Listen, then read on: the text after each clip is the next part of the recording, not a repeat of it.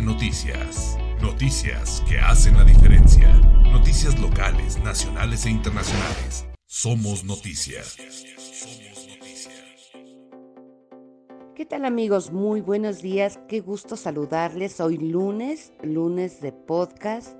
Pues ya prácticamente el primer lunes de abril, eh, un mes eh, muy eh, interesante de reflexión en el que pues ya iniciamos Semana Santa este, y varias actividades muy importantes porque pues ya estamos en inicios rápido que se ha pasado este, este año, de verdad, inicios del segundo eh, trimestre del año. Abril, el Día del Niño, abril, eh, un mes lleno de festejos. Entonces, pues bueno, eh, hoy quiero dar la bienvenida a nuestra querida amiga, como todos los lunes, Mari Carmen Salinas, tesorera del Senado de la República quien nos hablará acerca de la aprobación del convenio 190. Eh, es una herramienta que la Organización Internacional del Trabajo considera muy importante para la cultura laboral en México y en el mundo. Adelante, Mari Carmen, y te escuchamos con este tan importante tema. Hola Mariana, buenas tardes, ¿cómo estás? Es un placer estar contigo nuevamente y con todo tu público de Paraparlé. Hoy me gustaría hablar de algo sumamente importante y que es que recientemente se aprobó en el Senado de la República el Convenio 190, una herramienta que la Organización Internacional del Trabajo considera muy importante para la cultura laboral en México y en el mundo. Esto es vital ya que garantiza la vida libre de violencia en todos los lugares de trabajo, con especial énfasis por razones de género.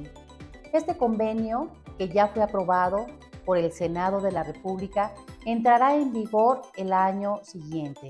Esto quiere decir que se convertirá en obligatorio. La ratificación permitirá al gobierno federal elaborar mecanismos para la protección de las personas, trabajadores o trabajadoras ante situaciones de acoso y violencia en el ámbito laboral. El convenio 190 aplica a todas las modalidades de trabajo, planteando una perspectiva amplia ya que incluye becarios, prestadores de servicios, profesionales, etc.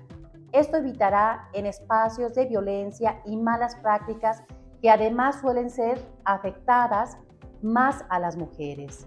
De acuerdo con el INEGI, el 36% de las mujeres trabajadoras han sido víctimas de burlas, de apodos, de rumores, basado en su modo de vestir o identidad, que derivan en sentirse excluidas y violentadas dentro del ambiente laboral, afectando, por supuesto, a su empoderamiento económico. Estas prácticas deben ser erradicadas y no deben ser toleradas bajo ningún esquema de trabajo, al igual que el acoso y la violencia sexual. Sin duda, esto sentará un precedente para un ambiente laboral libre de violencia que garantice que el espacio donde se desarrollen laboralmente y sobre todo las mujeres sea de un ambiente de respeto y seguro. Solo así podremos garantizar espacios seguros que permitan a las mujeres se sientan más seguras y puedan denunciar esas malas prácticas. Como siempre, Mariana, es un gusto poder hablar de estos temas con ustedes. Háganme llegar sus comentarios y nos vemos la próxima semana. Muchísimas gracias, Mari Carmen. Como siempre es un gusto saludarte. Y bueno, esta semana, amigos, estén al pendiente porque ampliaremos este, este tema con una entrevista eh, con la maestra Mari Carmen Salinas y otros temas más sobre el empoderamiento de la mujer eh, en México. Muchísimas gracias, te saludo y te abrazo con el cariño de siempre, Mari Carmen, y amigos, nos escucharemos en el siguiente podcast. Hasta la próxima. Para Parlé Noticias. Noticias que hacen la diferencia. Noticias locales, nacionales e internacionales. Somos noticias. Somos noticias.